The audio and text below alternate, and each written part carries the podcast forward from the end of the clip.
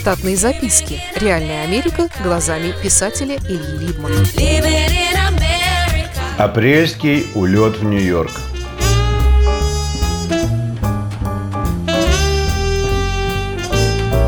Решение слетать в Нью-Йорк на неделю пришло сразу после дальнейшего ухудшения русско-американских отношений и закрытия консульства в Питере.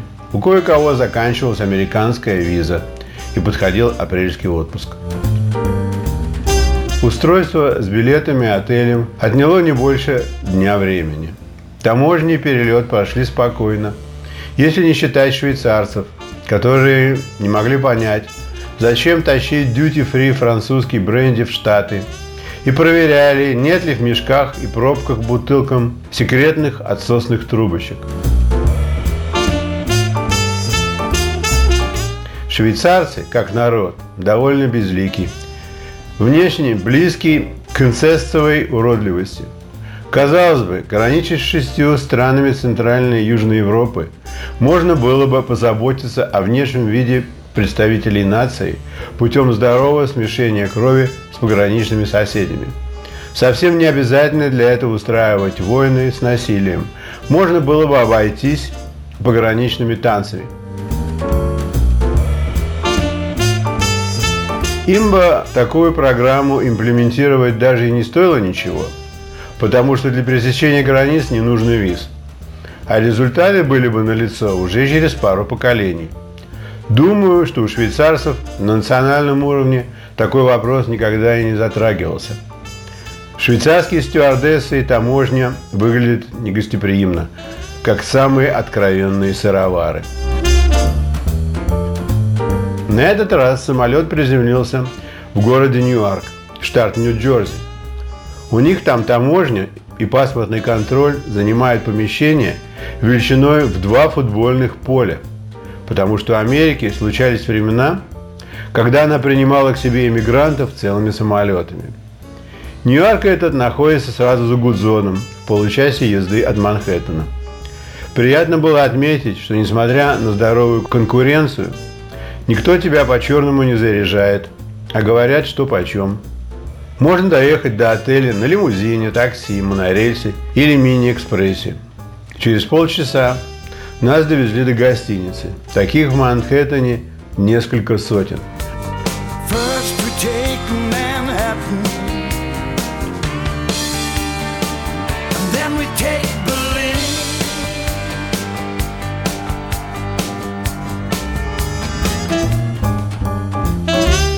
Вообще-то у людей часто неправильное представление о туристах и гостиницах Манхэттена – Каким-то странным образом принято считать, что посещение Нью-Йорка вам будет стоить больше, чем посещение другого города подобной величины. Это не совсем так. Здесь можно найти достаточно приличный ночлег в центре за умеренные деньги. Вы наверняка знаете, что есть такая категория небедных людей, которые живут в гостиницах постоянно.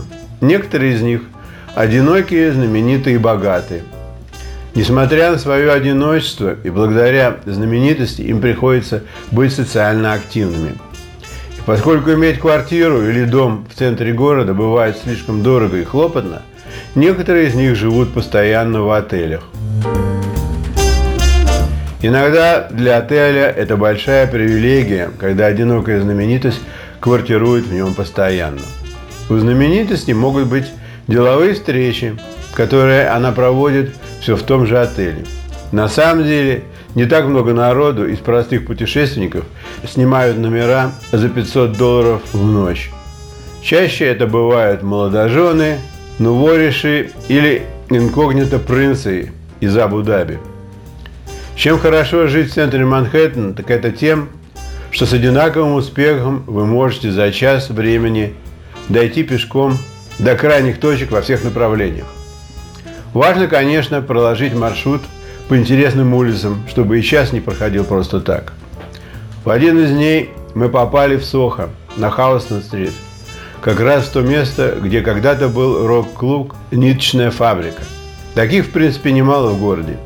Я уже рассказывал в одной из передач, как повстречался с Шоном Ленноном в рок-клубе CBGB несколько лет тому назад и предлагал ему написать книгу «Мой папа Битл».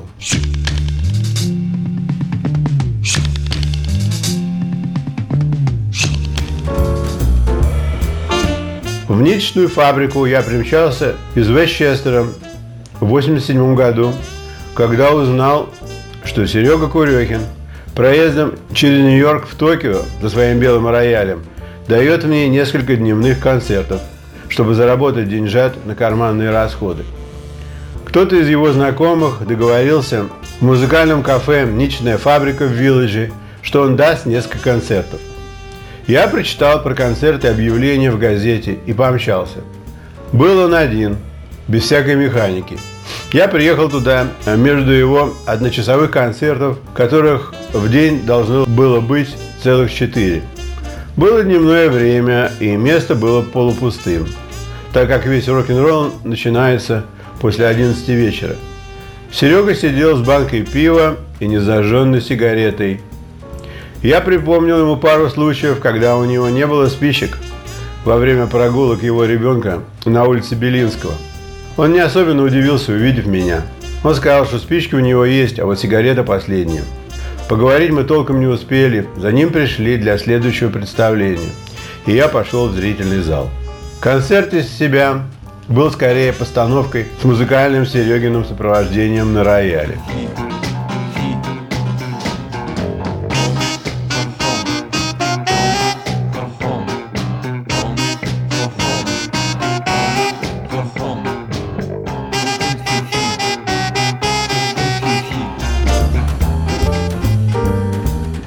Зале было темно, но вот зазвучала музыка.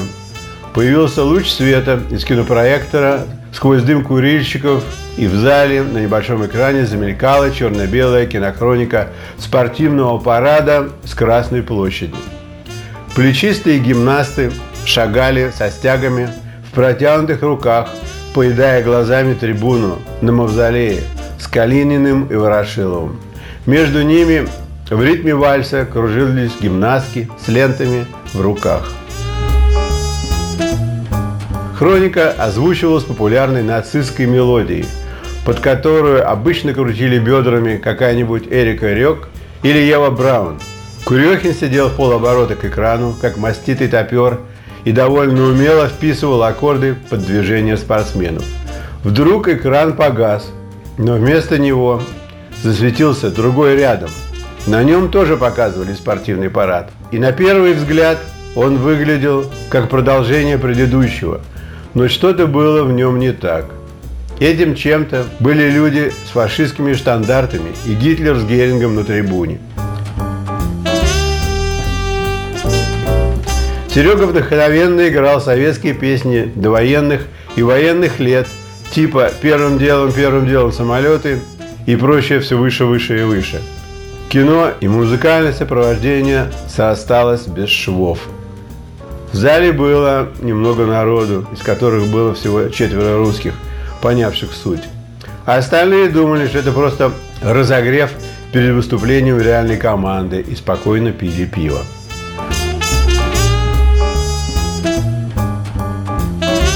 После сеанса мы сидели с Серегой в буфете, и он мне рассказал, как ему задробили это выступление и в России, и в Германии. Что люди по-прежнему не понимают главного и боятся. Потом он сказал, что хочет получить большой грант, если пройдет на позицию профессора теории музыки в университете Сары Лоренс в Нью-Йорке и дописать оперу «Ленин в горках».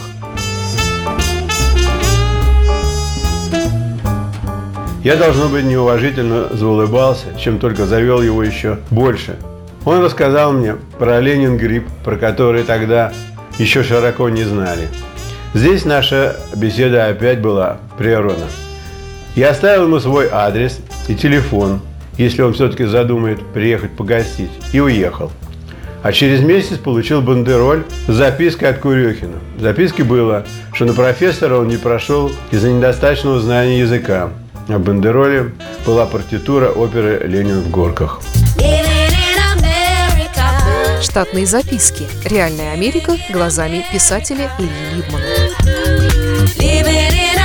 Читайте книги русского писателя современной Америки Ильи Либмана. В них живо и не скучно описываются нестандартные ситуации, происходившие с бывшими гражданами Советского Союза на фоне американского урбанистического ландшафта. Повести «Алиса» с Райкой, «Второе дыхание», «Время апельсина» и «Малыш 21 века» можно приобрести в интернет-магазине «Литрес» или на сайте писателя читаливы.ру.